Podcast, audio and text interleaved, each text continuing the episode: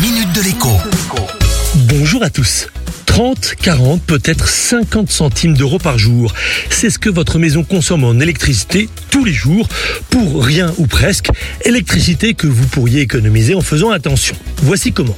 Étape numéro 1. Vérifiez que la température de votre réfrigérateur congélateur est correctement paramétrée. Si les yaourts sortent gelés, eh bien c'est qu'il est trop froid et consomme donc de l'électricité pour rien.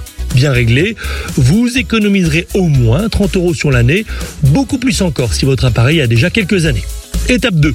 Vous avez sûrement des tas de petits transformateurs branchés dans la maison qui pourraient parfaitement être débranchés ou arrêtés à l'aide d'une prise avec interrupteur intégré.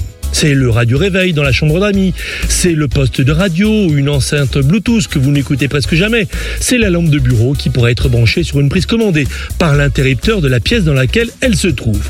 On estime que certains transfos dépensent une quinzaine d'euros inutilement par an. Si vous en avez une dizaine dans la maison que vous pourriez débrancher, eh bien le calcul est vite fait. Étape numéro 3.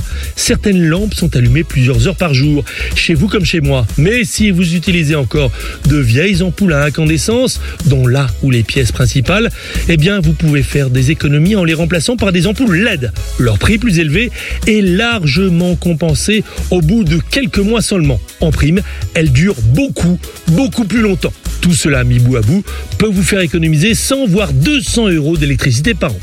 Et si vous êtes chauffé à l'électricité, eh bien, ce sera le sujet de la Minute Éco de demain.